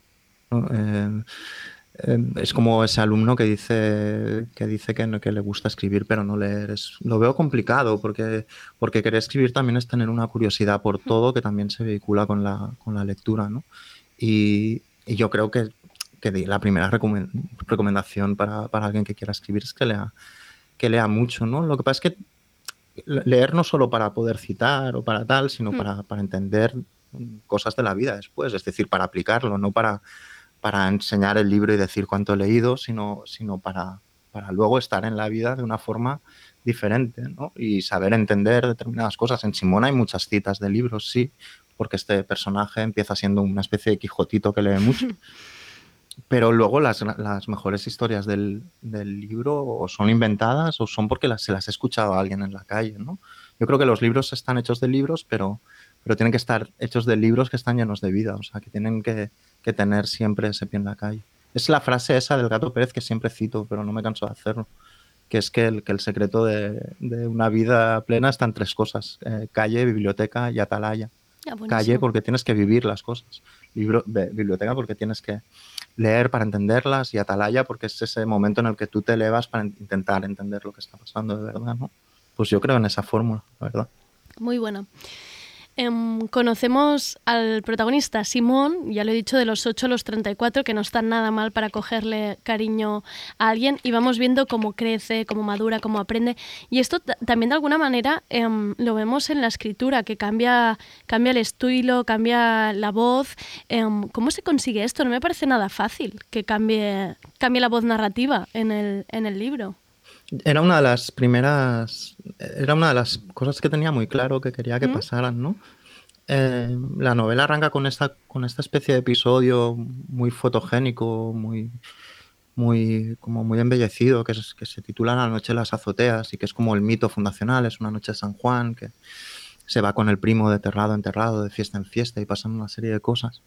Y ahí las cosas se viven como las vive Simón, con ocho años, ¿no? Insisto, Simón es una persona que, que su primo le dice que abre los ascensores con la mente y él se lo cree, ¿no?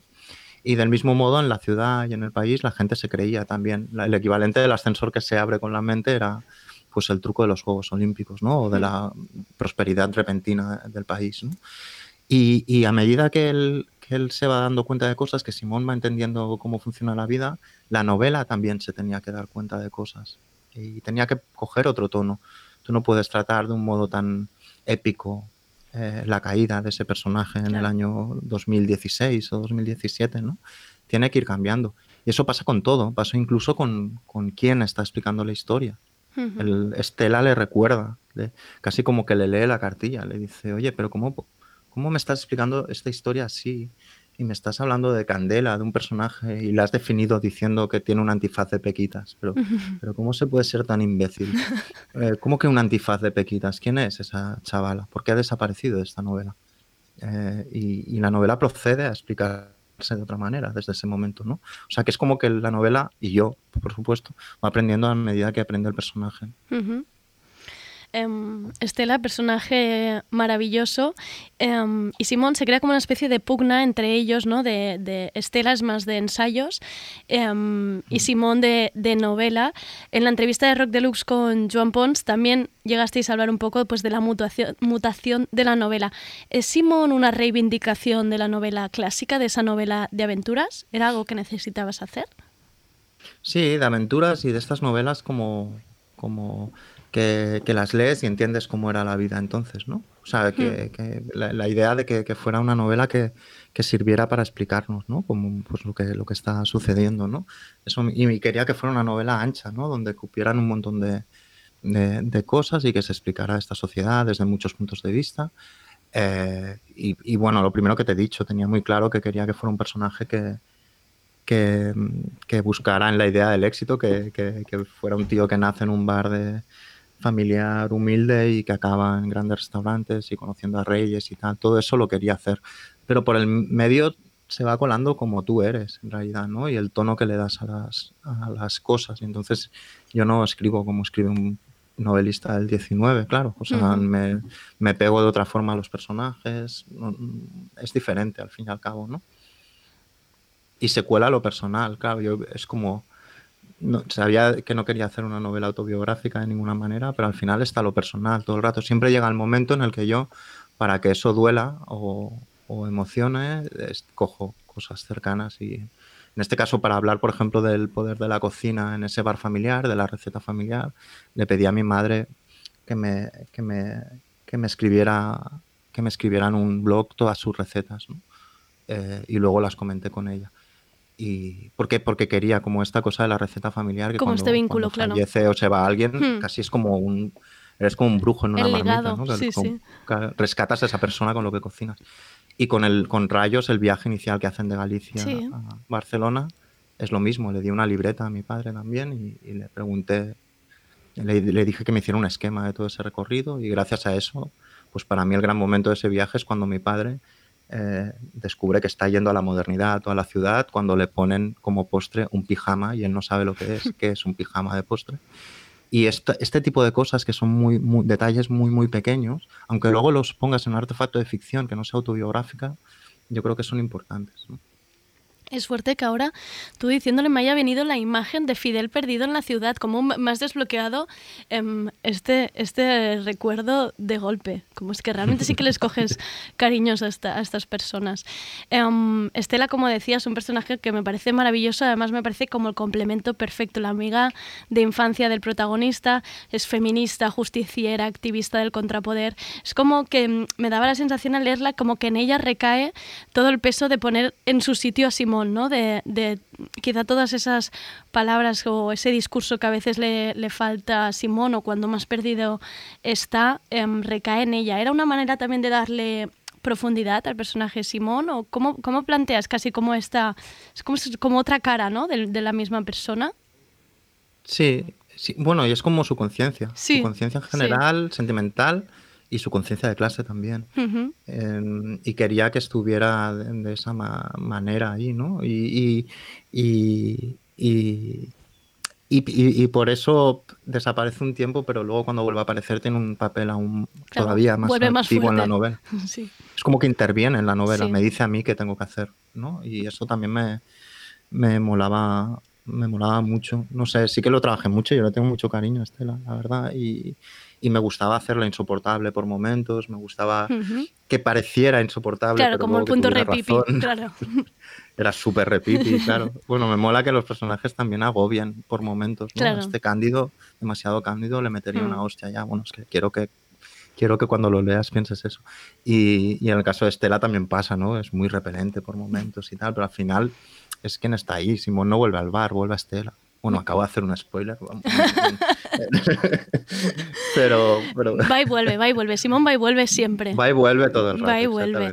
Ha dejado cosas, vuelve, las Sí, recoge y se vuelve sí. a ir. Hay, hay una frase de Estela que yo creo que em, todas nos deberíamos apuntar para ir soltándola, que es, creo que has leído tantas novelas escritas por tíos de hace siglos que nunca vas a entenderme del todo. Que creo que esta frase es, yo creo que camiseta, esto sí que podías empezar a repartir camisetas con esta, con Pero- esta frase de Estela. Claro, es que es- esta novela me ha ocupado cuatro años. Yo mismo he hecho determinados cambios de chip. Yo, empe- yo he empezado a leer lo que yo leo de otra manera también.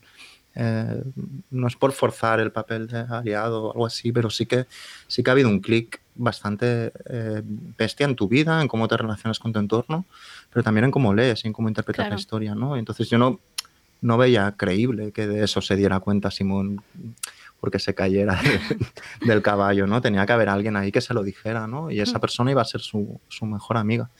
Eh, y Estela, de una forma desacomplejada y al principio no politizada, pues iba siempre a querer escuchar más la historia de, de las Merlin, que están relegadas a la cocina al principio de la novela, a la cocina del bar, y que también van tomando protagonismo poco a poco. Y, igual que Betty tampoco tenía que ser solo una pija y ya está, sino que tenía que ser un, un personaje contradictorio, no sé. Como no condenar a ningún personaje y por supuesto a ninguno femenino. ¿no? De decir que Betty es otro de mis tops estrella de personajes. O sea, Betty en el corazón. Em, me, me ha gustado mucho Estela también haciendo, haciéndonos pensar cuando habla del síndrome del protagonista que le hace ver a Simón que em, esta idea, esta, esta percepción que tiene mucha gente, ¿no? De que está viviendo en su propia película o en su propio libro y, desatiende a las personas que, que tiene a su alrededor. No es la primera vez que lo oigo, sobre todo ahora en pandemia, que creo que es algo que, que he oído bastante este ir tanto a la nuestra. ¿Era mm, cierta crítica al egoísmo o era una manera de excusar al protagonista, este síndrome del, protagonismo, del protagonista? No, al revés, en una manera de, de- de- de criticarlo. Hay un momento en el que te das cuenta, por ejemplo, de que todas las mujeres que han ido apareciendo en la vida de Simón son, las podrías definir como la pareja del restaurante de Simón, la amiga de infancia de Simón. Y eso me irritaba a mí mientras iba escribiendo, ¿no? Y entonces me, me lo planteaba, ¿no? La novela es que, claro, evidentemente, aunque no sea como para señalar mm, cosas que me, que me parece que están mal o algo así, no, no, no, no pretende ser un panfleto de nada, pero, pero en general sí que es sí que es como sí que sabía que iba a ser una novela larga y no me importaba. Estoy un poco hasta las narices de, de las opiniones lapidarias que se ventilan en, en, Ujú. en- en dos frases, ¿no? Y de las posturas monolíticas y de, de gente que piensa esto y solo esto, gente que solo se expone a gente que tiene las mismas opiniones que él. Me irrita, me irrita este clima, me molesta, me siento Mm. incómodo en este clima. Y entonces mi manera a veces es como enroscarme, no decir nada de ello eh, en público, pero, pero llevarlo a mi novela. Y, creo que inconscientemente el hecho de que, de que la novela, para empezar, sea larga para, para, y para seguir los personajes piensen una cosa y la contraria, etcétera, etcétera, tiene que ver con estar hasta las narices de ese clima. ¿no? Sí que es una respuesta a todo eso, aunque sea inconsciente. Esto de que mm, la novela ya era, ya era larga, pero en los agradecimientos, que ya te digo que a mí me gustan mucho los agradecimientos, vinculas a tus agentes con el dibujo de unas tijeras.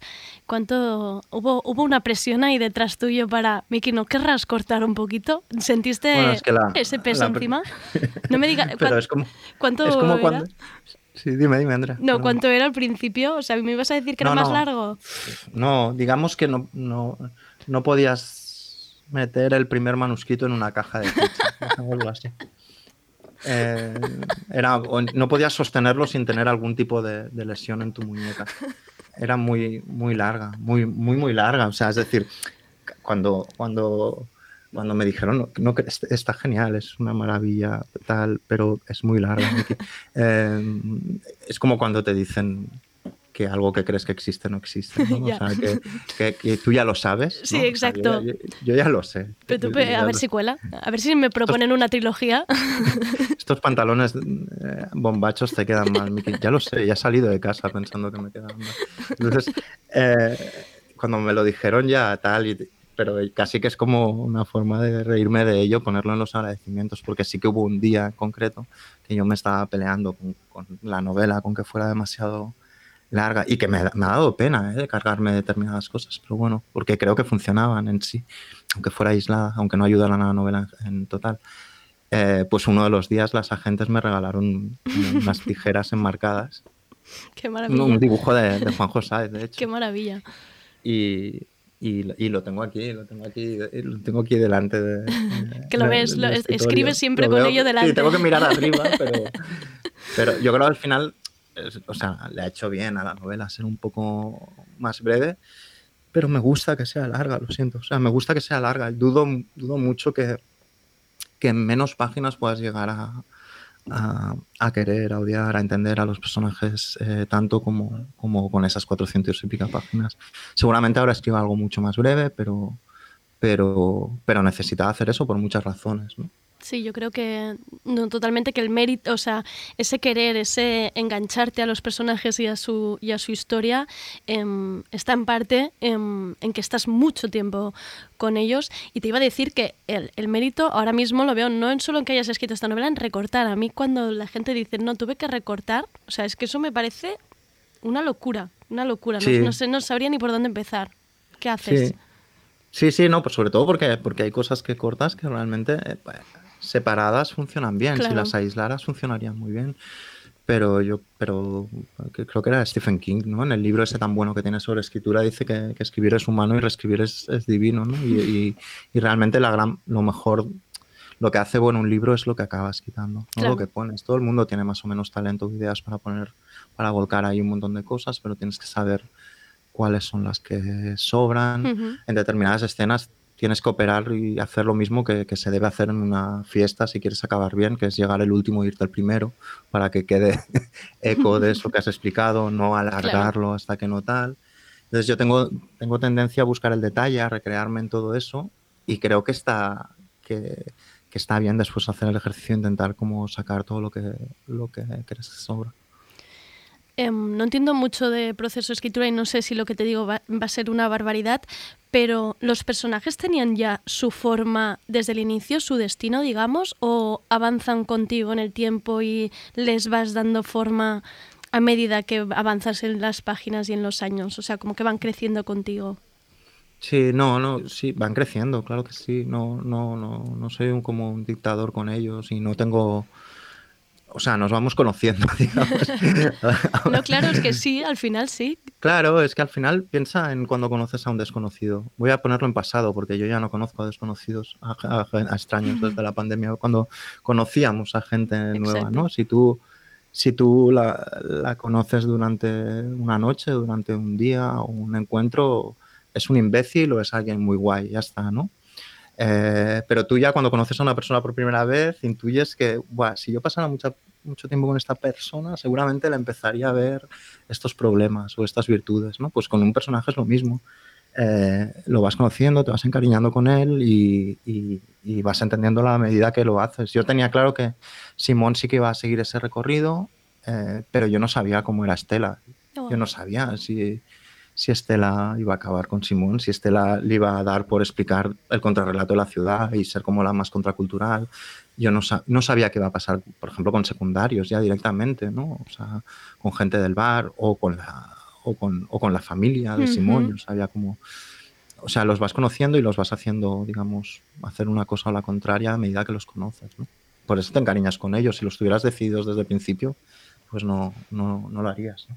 Qué bonito, ¿no? Al final acabas como sufriendo, ¿no? También de dejarlos ir o de traerlos o de hacer con ellos. Me gusta eso, me gusta esa idea. Em, me parece bonito que hayas Sí. pasado tú por el mismo proceso que, no- que el que nos has hecho pasar a nosotros. Claro, claro, sí, sí. Bueno, es que lo, es eso, lo vas entendiendo. O sea, es una pedantada que no tiene sentido, ¿no? Lo de que dicen los escritores de a partir de determinado momento la novela se escribe sola. Sí, exacto. Eh, como si fuera, o, no sé, poner un lavavajillas, ¿no? O sea, ¿sabes? Como, no, no, o sea, es que una novela no es poner un lavavajillas, No hay piloto es lavarlos a mano y cortarte con una copa que se ha, ha roto y que se te haga largo y, y- y demás, ¿no? Eh, y, o sea, no se escribe solo una novela. Yo un día lo intenté, o sea, dejé, dejé el Word abierto y como quien deja los zapatos el día la noche de Reyes, ¿no? Y volví de comprar el pan y hacer los recados y pensé a ver si se ha escrito un capítulo y volví y vi el cursor en el mismo exactamente en el mismo sitio. La novela no se escribe sola, pero es verdad que te empieza que te empieza a decir cosas a medida que avanza. Cuando los personajes están más hechos, te empiezan a explicar movida. Te empiezan a decir qué quieren hacer y qué no quieren hacer. Wow, esa imagen. Em, inevitable preguntar por, por Barcelona, igual que, que en Rayos. em, Barcelona es casi como un personaje más, sirve de escenario, de paso del tiempo. Em, ¿Es una nostalgia real de Miki hacia esa Bar- Barcelona de bodegas, vecinos que se conocen, de personajes entrañables? ¿Qué le pasa a Miki con Barcelona? Eh, bueno, yo, yo creo que tengo, tengo, me encantan las nostalgias heredadas, ¿no? Porque es como que con cosas que directamente no has vivido, ¿no? Porque son las más bonitas, porque como no has podido testear si eran así o no, pues, pues las, las mitificas todavía más, ¿no? Pero yo creo que la esta novela en concreto no es tan nostálgica porque arranca con ese tono aparentemente nostálgico, pero luego todo lo que sucede al final es consecuencia de, de cómo se hicieron las cosas, de la ciudad olímpica, etcétera, etcétera. Y no, no son necesariamente buenos en la novela o bondadosos los, o benignos, vamos, los, los efectos secundarios. Pero, pero sí que, sí que, no sé, a mí Barcelona, quizá porque es donde he crecido, pues me interesa en muchos sentidos. No creo que, no creo que, sea una novela localista, solo se entienda aquí. Creo que en, muchos otros sitios se viven las cosas de una manera muy similar. Pero a mí de Barcelona me gustan muchas, muchas cosas que creo que son buen material para escribir. Por ejemplo, cómo se esconde el dinero, o sea, es decir, cómo los pijos esconden su dinero. No, no, cuando en otras regiones, por ejemplo, de España, no lo esconden, lo, lo llevan en el logo de su Mercedes enorme y te lo, y te lo explican a la primera y te explican muy rápidamente que votan un partido ultraconservador o fascista. Y, y en cambio aquí todo es mucho más complejo siempre. El dinero es como que se esconde pero reaparece. ¿no? El dinero es como, a veces es como la calvicie, ¿no? que es genético, pero salta una generación, pero vuelve a reaparecer Vuelve a ello. siempre. O cuando ya parece que, que el pijo en cuestión ha hecho su excursión por, por, por- de desclasamiento, pues vuelve a tener ese dinero. Y eso es interesante siempre literariamente, pero no para condenar a esos personajes. Yo veo un rasgo de humanidad desclasarte si eres un pijo cuando eres adolescente. O sea, yo, yo lo haría. Eh, y si- sino para entenderlo, para entender de dónde vienen los, los privilegios y por qué somos como somos. ¿no? Y, Ujú. y en, en la novela eso, eso sucede y me permite pues que, que hay personajes eh, que vienen de determinados círculos de más dinero que intento tratar, no, no con piedad, sino que intento entender directamente, ¿no? Intento entender que, que- que no necesariamente lo han pasado bien en todo momento y que ellos también tienen sus, sus contradicciones, ¿no? Y lo uso también para, bueno, para hablar de determinadas cosas que a mí me creo que tienen que ver como, con cómo funciona todo ahora, del pasado de la ciudad, del país, etcétera. Pues desde el esclavismo catalán del 19, que es algo que se olvida, se olvida, vamos, se hace Mm. olvidar continuamente, hasta muchos otros temas que aparecen de manera lateral en la novela, pero que intentan explicar una serie de cosas de cómo funciona todo ahora y, y que yo he descubierto que está muy guay hacerlo con un tono amable eh, o aparentemente cándido o luminoso, porque si tú te discutas, me estoy enrollando mucho, ya No. acabo. que si tú te discutes mucho con alguien, o sea, quiero decir, si tú, si tú, tú te enfrentas a alguien en una discusión y le llamas hijo de puta a la segunda frase, la discusión se acaba. Pero de algún modo, si utilizas otro tono para hacerle ver determinadas cosas, esa discusión eh, sigue un rato más y, y tú puedes decir más eh, lo que piensas y quizá con suerte esa otra persona puede entenderlo, ¿no? Entonces este tono aparentemente amable que esconde un- una visión crítica de la vida y de la sociedad, pero también luminosa por momentos, es como es como quiero escribir, vamos. Te tengo que decir que la parte de, de Biel, Ona y ese momento en que, en que Simón se desclasa de alguna manera, pierde un poco el centro, para mí es, un- es una de las mejores partes del libro y la disfruté muchísimo. Te pediría un spin-off de ellos, imagínate. De- Pero no te, quiero, no te quiero hacer escribir más.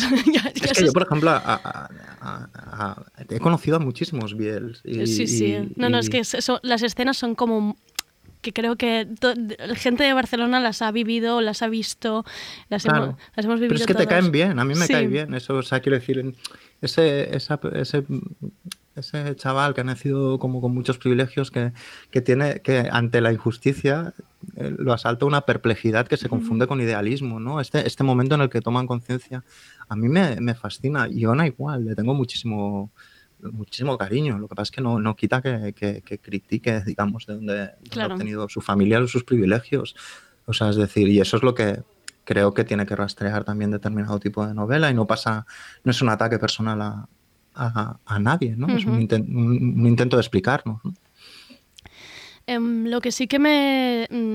No me entiendo que también se está cerrando la novela, pero cuando em, en la Barcelona del final del libro, la del 2017, parece que ya no hay nuevos personajes ni gente interesante, solo los que trabajan en Versolari, el, el bar donde, donde acaba trabajando Simón, y o no hablan o son unos cretinos más allá de remedios. Y me da la sensación, ¿es realmente la Barcelona de ahora mismo tan poco interesante? ¿Ya no tiene nada que aportar esa Barcelona? ¿Era alguna crítica o es que era una manera de, de cerrar el libro? Bueno, la novela está escrita en tercera persona, pero piensa que se titula Simón, ¿no? Y hemos hablado antes de, de cómo evolucionaba la novela a medida que Simón se daba cuenta de, cosas, ¿no? Eh, Simón está desengañado en esa parte de la novela y la novela también está desengañada y por eso no aparecen esos personajes que, que echas en falta, ¿no? Porque en ese momento el, personaje principal está viviendo la ciudad así. Eso por un lado y después a nivel técnico es el momento en el que él vuelve a, los personajes que hemos conocido antes. Si yo empezara a meter más personas, bueno, no estaríamos teniendo esta entrevista porque estaría, estaría escribiendo ¿No ves que te todavía. estoy pidiendo todo el rato más partes? En plan, ahora quiero más. Yo no, yo no creo para nada que no, que no haya personajes eh, interesantes en la Barcelona actual. Lo desconozco porque como no conozco a gente nueva desde hace ocho- 11 meses, pues seguramente sí que los hay.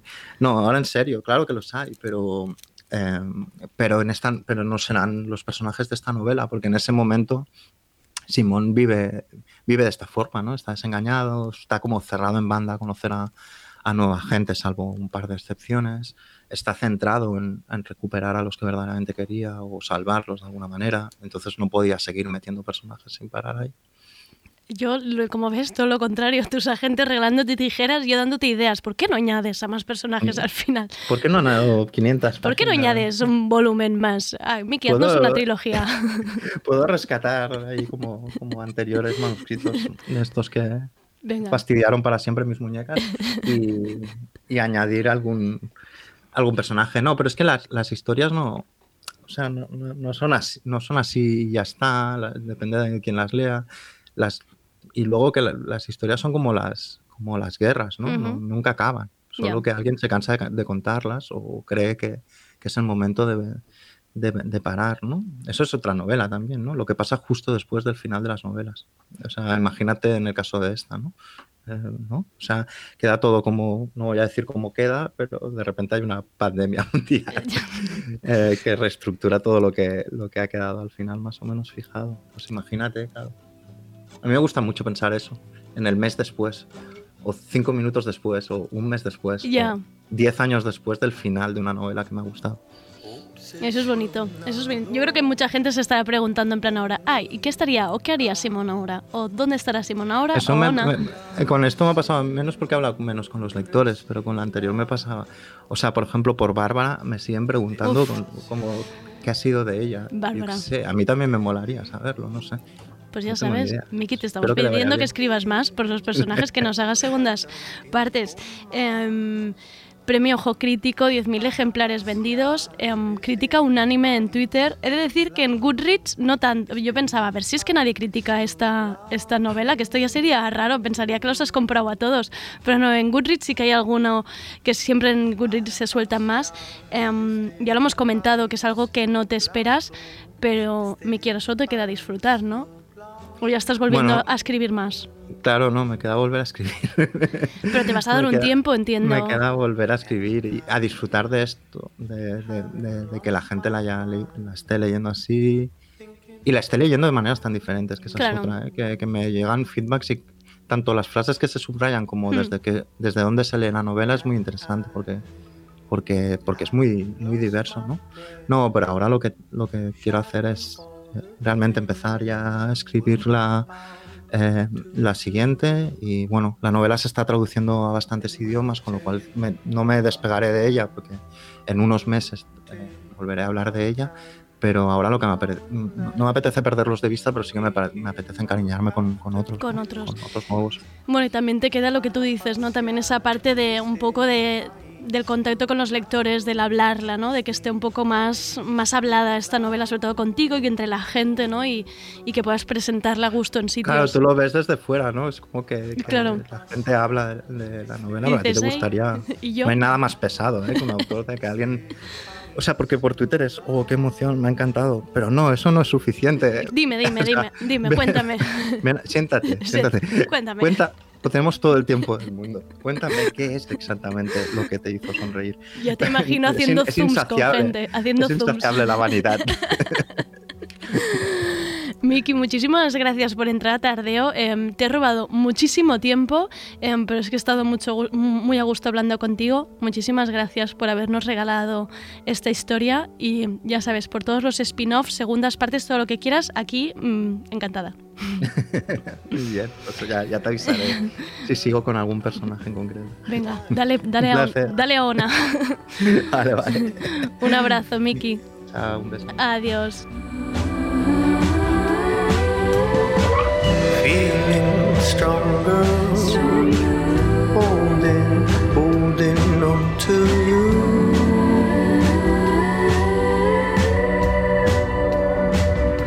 Para este país nublado, este país nublado.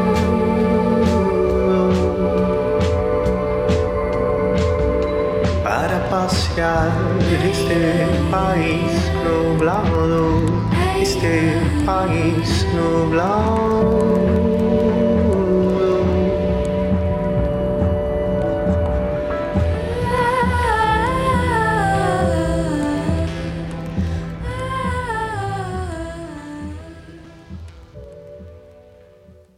Hey Siri, play Radio Primavera Sound.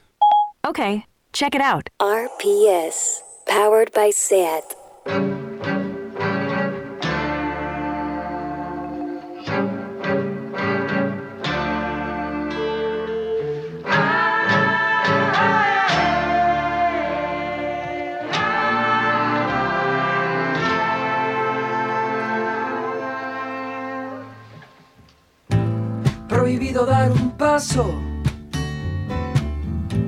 Sin lo que te está pasando. Cada loco con su tema, cada cual a su manera tratando de evitárselo. Y en ese olvido está tu mundo trágico. Mira que eso duele. Os dejo con esta maravilla de colaboración entre Gabriel Ríos y Devendra Banhart. Es una canción que se llama La Torre y es el tema principal de su próximo disco Flore, que verá la luz a principios de febrero. Espero que os hayáis abierto un vino con este tardeo y que hayáis disfrutado de la entrevista con Miki. Mañana tendremos más actualidad y cultura de la mano de Marita Alonso y su sección de tendencias y moda. Y también tendremos a nuestras queridas Buñol TV, la tele descentralista, improvisada y boyera, que viene a tardeo a contarnos salseos y marrones. Muchas gracias a David Camilleri por estar tras el cristal al control del programa. Soy Andrea Gómez. Gracias por escucharnos. Y aunque no creas en nada, te van a soltar la fiera.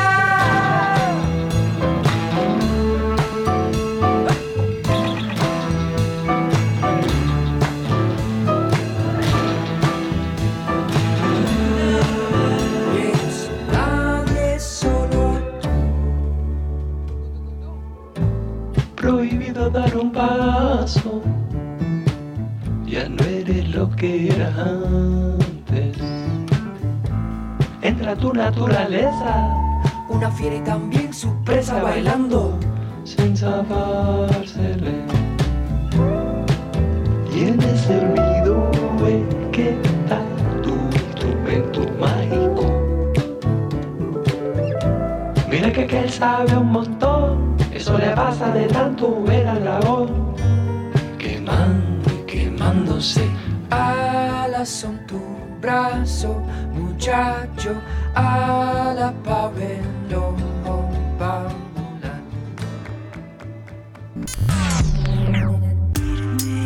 Tardeo, con Andrea Gómez. RPS.